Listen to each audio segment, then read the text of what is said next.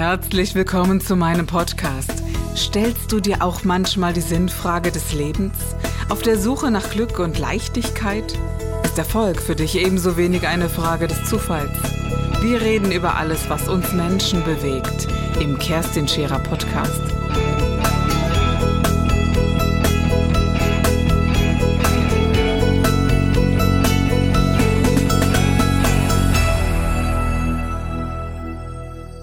Herzlich willkommen bei Scherer Daily. Aus der Herbstpause zurück, hier heute neu im Studio. Und das Studio sieht genauso aus wie vorher. Aber ich habe heute einen Gast, der für mich ganz persönlich eine ganz, ganz große Rolle spielt. Ich war vor ein paar Jahren sehr, sehr krank und irgendjemand sagte mal zu mir, wenn du nicht die ganzen Antibiotika nehmen möchtest, Kerstin, du dann ernähr dich doch mal vegan. Und ich dachte dann, hey, kein Problem, habe angefangen, mich vegan zu ernähren, sprich einfach auf alles zu verzichten, was auf dem Teller lag und habe dann mein Brokkoli und meine Kartoffel gegessen und dachte, Mensch, es muss ein bisschen mehr geben oder ich schaffe das keine Woche mehr.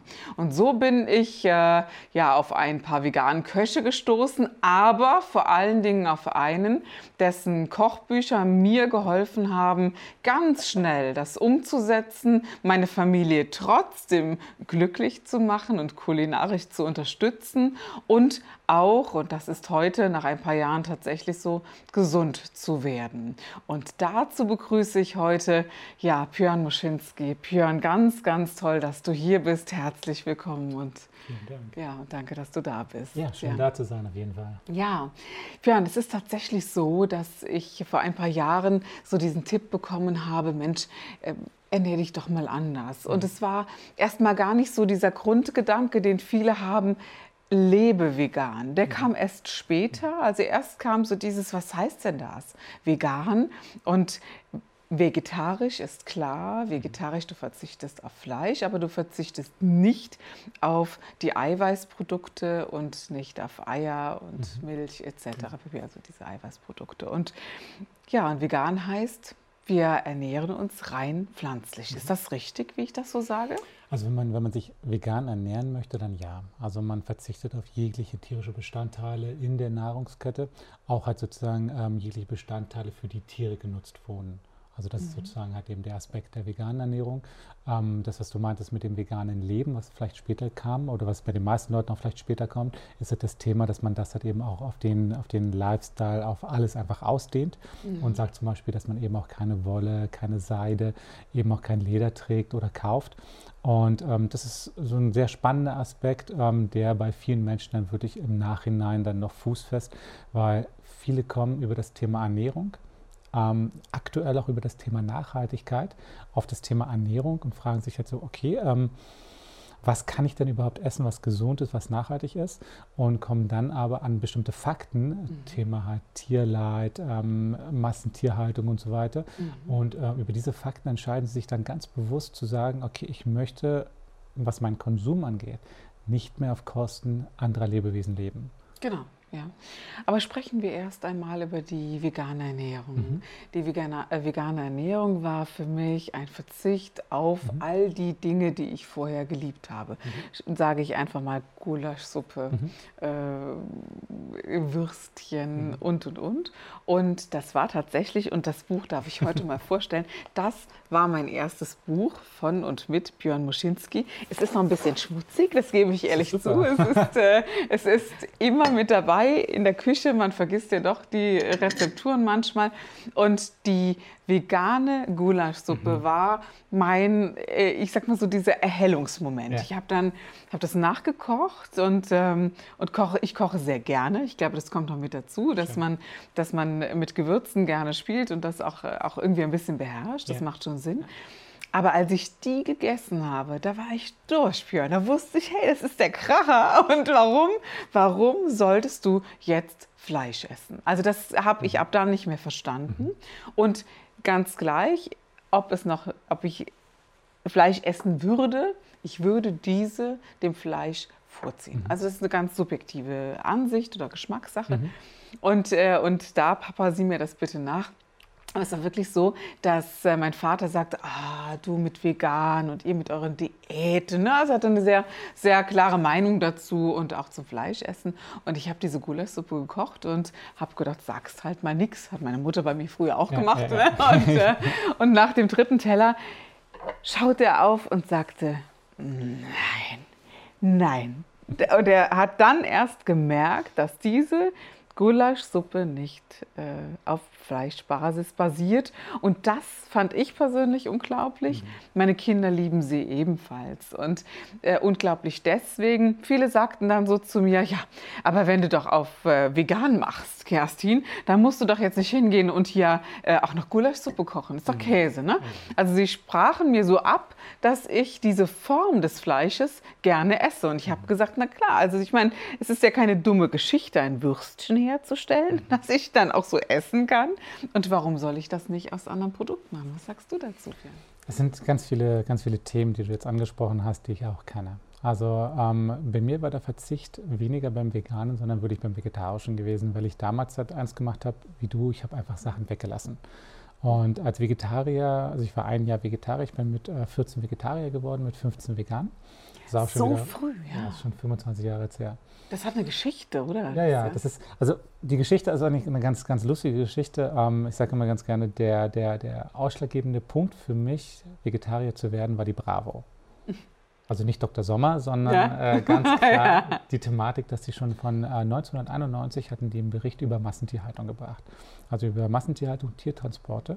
Und ähm, ich habe den Bericht halt dann zwei, drei Jahre, ist ja normal. Also wenn du ähm, eine ältere Schwester hast, ja, die damals war das ja noch so gewesen, die haben die Bravos gehütet und äh, wenn der kleine Bruder kam, der hat natürlich hat eben das Zeug da dann sehr ja, ruppig behandelt und deswegen habe ich diese Bravo erst drei Jahre später bekommen und ähm, habe mir die Bravo durchgelesen und habe dann halt eben diesen Artikel gefunden und in dem Moment ist mir bewusst geworden, okay, was bedeutet das Stück Fleisch, was ich nicht als Tier identifiziere, ja, oder die Wurst, die für mich absolut kein Tier ist. Und ich weiß ganz genau noch, dass ich früher gerne mit zum Metzger gegangen bin und eben auch die Wiener über den Theken, über die Theken gereicht bekommen habe und gesagt habe, Dankeschön, habe es gegessen. Das war völlig normal gewesen. Das war normal. Genau. Du denkst nicht drüber nach, was in dieser Wurst drin ist oder was das Fleisch überhaupt bedeutet.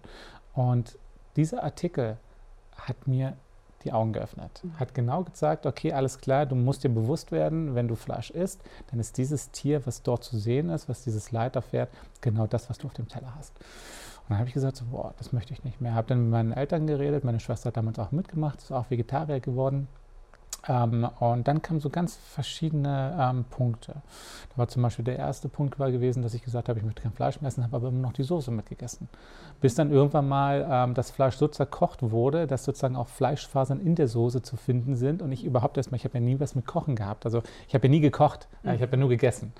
Und in dem Moment wurde mir auch klar, okay, alles klar, die Soße wird halt eben mit einem Fleischansatz gemacht. Also man braucht das Fleisch, um Soße zu machen, habe ich die Soße weggelassen. Dann ging das weiter, dass ich zum Beispiel bei einer Anti-Pelz-Demo war. So, vom Geschäft gestanden, so normale Kleidung gehabt, natürlich Lederschuhe, das ist ja normal. Mhm. Und dann wurde ich von einer Passantin angesprochen und die meinte zu mir, können Sie mir mal sagen, wo der Unterschied zwischen der Haut des Pelztieres und der Haut der Kuh ist, die Sie an den Schuhen tragen? Da habe ich kurz überlegt und meinte, gibt es keinen. Mhm. Also es ist genau das Gleiche. Also dementsprechend habe ich mir über, über Kleidung halt Gedanken gemacht, habe gesehen, okay, wie wird Seide hergestellt? Durch die Spinnerraupen, die lebendig gekocht werden, wo der Faden angezogen wird, oder durch äh, eben Wolle halt eben wie Wolle, sagt man ja auch, okay, die Tiere müssen ja geschoren werden. Ja, in der freien Natur nicht, ja, aber die domestizierten Tiere ja, weil die domestizierten Tiere halt so ähm, gezüchtet wurden, dass das Fell oder die, die, die Wolle halt wächst, wächst, wächst. So, dementsprechend müssen, müssen die Tiere halt auch ge, geschoren werden. Und ähm, wenn man dann aber sich die Videos anschaut, wie halt wirklich die Masse geschoren wird, dann weiß man auch, okay, man kann keine Wolle mehr tragen. Mhm. So, und das Ganze ging dann so weit, dass ich gesagt habe, okay, ich trage halt keine tierischen Produkte mehr. Und dann kam so ein entscheidender Faktor, war ähm, zu erleben, wie ein Kalb geboren wurde ja, also ich habe dann immer mehr Sachen auch weggelassen und dann war so dieser entscheidende Faktor, ich habe erlebt, wie ein Kalb geboren wird und habe danach erlebt, wie das Kalb der Mutter entrissen wurde. Und ich muss ehrlich sagen, jede Mutter, die ein Kind hat, sollte dies mal erleben und sollte mal wirklich sehen, dass die Tiere die gleichen Gefühle haben wie wir Menschen. Ja, und das war für mich so der Aspekt, wo ich gemerkt habe, du kannst machen, was du möchtest, auch wenn du Milch trinkst, verursachst du dieses Leid. Die Tiere stehen in den Ställen, die werden zwangsgeschwängert, die haben keinen Auslauf. Ja, die Kinder werden sofort entrissen und es werden jedes Jahr werden die Tiere halt eben zwangsgeschwängert, damit der Milchfluss nicht abebbt. Ja, und das war für mich so der Aspekt, wo ich gesagt habe, ich, ich kann nicht mehr, ich muss aufhören. Und dann kam was ganz Lustiges. Also in dem Aspekt, wo ich zu meiner Mutter gesagt habe, pass mal auf, ich bin kein, ich will nicht mehr vegetarisch, ich will vegan leben. Ja, da hat meine Mutter gesagt, so du, pass mal, gerne, ja, aber ich koche da nichts mehr. Also vegetarisch ist für mich greifbar, das kann ich, ja, also die, die Beilagen mitkochen mhm. und so mhm. weiter, da weiß ich ganz genau, wie ich sozusagen halt eben alles bei dir reinbekomme an Nährstoffen und so weiter. Aber vegan, da lässt du ja alles weg, also da musst du dich selber drum kümmern. Ne?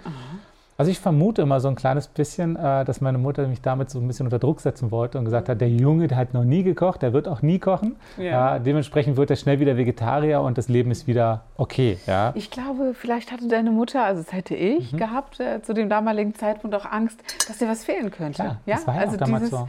Ja, also ich habe auch so als Mutter so mhm. dieses Bedürfnis, das Kind so gut zu mhm. bekochen. Und es gibt mhm. ja nichts Schöneres als so mümmelnde Kinder, mhm. die sich äh, ernähren und die was mhm. essen. Also für mich ist das. Und damals war das ja noch so gewesen, wenn du zum Arzt gegangen bist und gesagt hast, du lebst vegan, dann wurde ja. dir ganz klar in Aussicht gestellt, dass du in zwei Jahren an massiven Mangelerscheinungen äh, leiden wirst und im besten Falle nach fünf Jahren tot sein wirst. Ich finde, das ist heute noch so, dass das ja, gesagt wird. Also ich finde das gar das nicht ist, mehr so lange äh, oder das, weit stimmt. weg. Ne? Aber heutzutage hat man das große Glück, mhm. dass man ja die Social Media hat, man hat das Internet, stimmt, man kann ja. recherchieren, es gibt auch immer mehr Fakten und man geht einfach zu einem Arzt, zum Beispiel, ähm, da kommen wir später, B12. Okay. Du merkst mal B12, dann kommen wir später mal auf das Thema. Genau. Ja, und auf jeden Fall ähm, fing da in dem Moment meine, meine Kochleidenschaft an, weil ich Sachen ausprobiert habe. Und bis dato habe ich eigentlich nur verzichtet. Also das, was ich gerne gegessen habe, wie du sagtest, zum Beispiel Fleisch, habe ich gerne gegessen, weil es einfach, es hat mir geschmeckt und vor allen Dingen, das war für uns damals noch so eine, so eine gesellschaftliche Thematik. Genau. Wir haben eigentlich fast jeden Sonntag mit der Groß, also mit meiner Uroma, die 94 geworden ist, haben wir zusammengesessen. Ja, meine Oma, mein Opa waren dabei, meine Eltern waren dabei, meine Schwester waren dabei. Und dann haben wir an einer großen Tafel gesessen und da gab es halt immer so das Sonntagsfleisch und den Sonntagsbraten. Das so, war das war so, ja. völlig zelebriert. Also man hat wirklich dieses gesellschaftliche Thema gehabt. Und dementsprechend ankert etwas in deinem Kopf. Ja, du, du, du hast dort gewisse Erfahrungen, gewisse Werte und jedes Mal, wenn du diesen Geruch, wenn du dieses Gefühl genau, hast, dann es ist auch Branding im Reptilienhirn, genau. das muss man ja auch klar so, sagen. Ne? Also so. wir haben ja äh, diese, genau dieser Geruch dockt ja, wir nennen das hier im, im Hunsrück so Geheischnis oder ja. ähm, man sagt äh, Geborgenheit. Ne? Das genau. ist so etwas, was auch sehr viel macht mit uns, wo ich dachte, puh, darauf zu verzichten, mhm Finde ich schwer. Es verliert, es verliert in unserer heutigen Gesellschaft ziemlich an Wert, weil dieses mhm. Gesellschaftliche haben wir ja kaum noch. Essen ist ja heutzutage fast nur noch eine Nahrungsaufnahme und nicht mehr was Gesellschaftliches. Also das ja, ist gerade in den Großstädten, stimmt. wo ja die meisten Leute auch äh, hinziehen, ja. ähm, geht das fast ausschließlich verloren. Ja, wir leben das anders, Gott genau. sei Dank. Ne? Wir haben Großfamilie, also mit Oma, Opa und, und, und, wo, wo alle immer da sind. Das ja, ist super. Genau. Ja.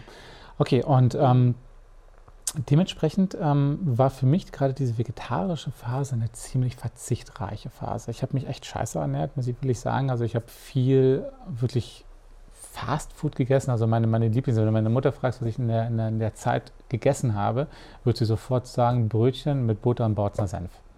Okay. Also das war so, das war so das, was ich immer. Wir hatten halt einen wunderbaren Bäcker gehabt, der noch so richtig diese tollen Ostbrötchen gebacken, ja. hat, ja. Und da konntest du wirklich, hast du geholt zehn Stück und hast du zehn Stück weggeputzt. Okay. Ja, also das war wirklich für mich absolut kein Problem. Und ähm, mit dem Veganen fing das dann wirklich an, dass ich gekocht habe. Mhm. So und das, was du mit deinem Papa erlebt hast, habe ich mit Freunden erlebt. Ich habe Freunde eingeladen, die wussten nicht, dass ich vegan bin. Habe denen einen Gulasch gekocht, also nicht die Gulaschsuppe, sondern wirklich einen Gulasch. Mhm. So, habt ihr ihnen gesagt, hier, wisst ihr was, ich bin nicht mehr Vegetarier. Und die so, boah, ja, yeah, weil, weil ich war total Exot gewesen. Eine Freundin von mir war noch vegan, ja, aber ansonsten waren wir total Exoten. Also wurden in der Schule immer mit Würsten gejagt und so weiter, so spaßmäßig so hier. Mhm. Auf jeden Fall waren die dann alle so, boah, geil. Und dann habe ich dann halt den veganen Gulasch gekocht. Habe ihn hingestellt ja, und die haben es gegessen. So, und am Ende habe ich gesagt, na, wie war es? Habe ich selber gekocht? Ja, super lecker. Und dann habe ich gesagt, so, okay, ich bin kein Vegetarier mehr, ich bin vegan. Und dann guckt er mich ganz großäugig an und meint, wie meinst du das? Du hast doch hast du gerade Fleisch gekocht? Und dann meinst du, nein, es war kein Fleisch gewesen. Und das war das Spannende gewesen, dass ich durch dieses vegane Thema sehr viele Produkte, sehr viele Verfahren kennengelernt habe. Und damals war das ja nicht so wie heute. Heute gehst du in den Supermarkt und du findest alles. Wir hatten damals Reformhäuser gehabt. Ja, gestimmt. Also, also vielleicht nicht auf dem Lande. Okay, das mag sein, dass du da in die besser sortierten Supermärkte... Inzwischen schon aber, schon, aber das ist jetzt schon ein paar Jahre her, da war das nicht so. Mhm. Und ohne deine Anleitung mhm. und diese, also dieses Verfahren war mir völlig unklar. Mhm. Also zum Beispiel dieses...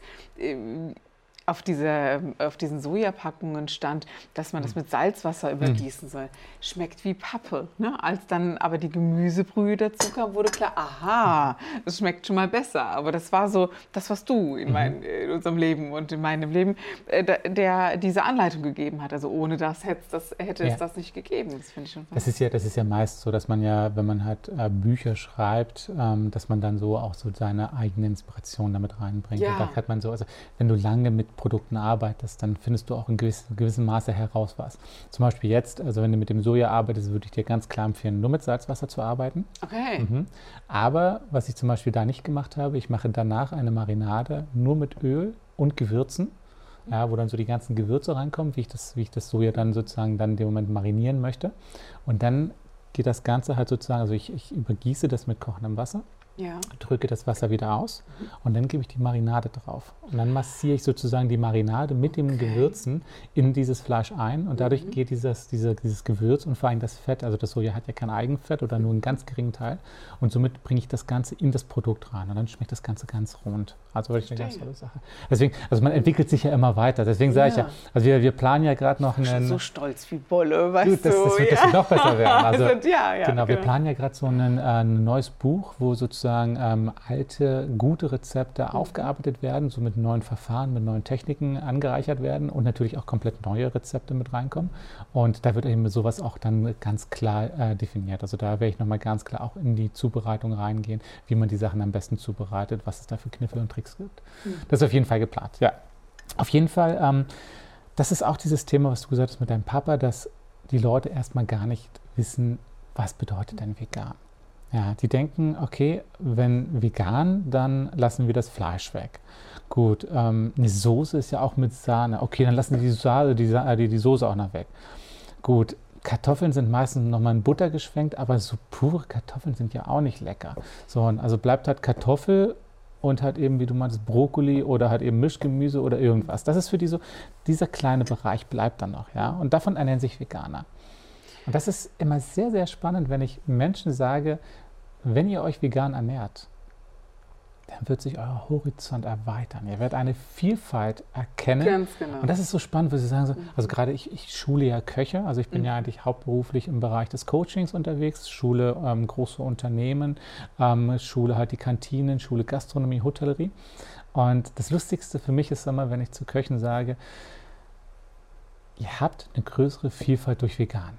Dann gucken die mich an und sagen so, ja, du willst uns jetzt 60 Prozent unserer Rohstoffe wegnehmen? Und dann willst du uns sagen, dass wir eine größere Vielfalt haben? Wie willst du das jetzt äh, uns erklären? Und dann, die Erklärung ist ganz einfach. Erst in dem Moment, wo dir etwas fehlt, in dem Moment, wo du irgendwie auf etwas verzichtest, hast du überhaupt den Ansporn, etwas Neues zu suchen.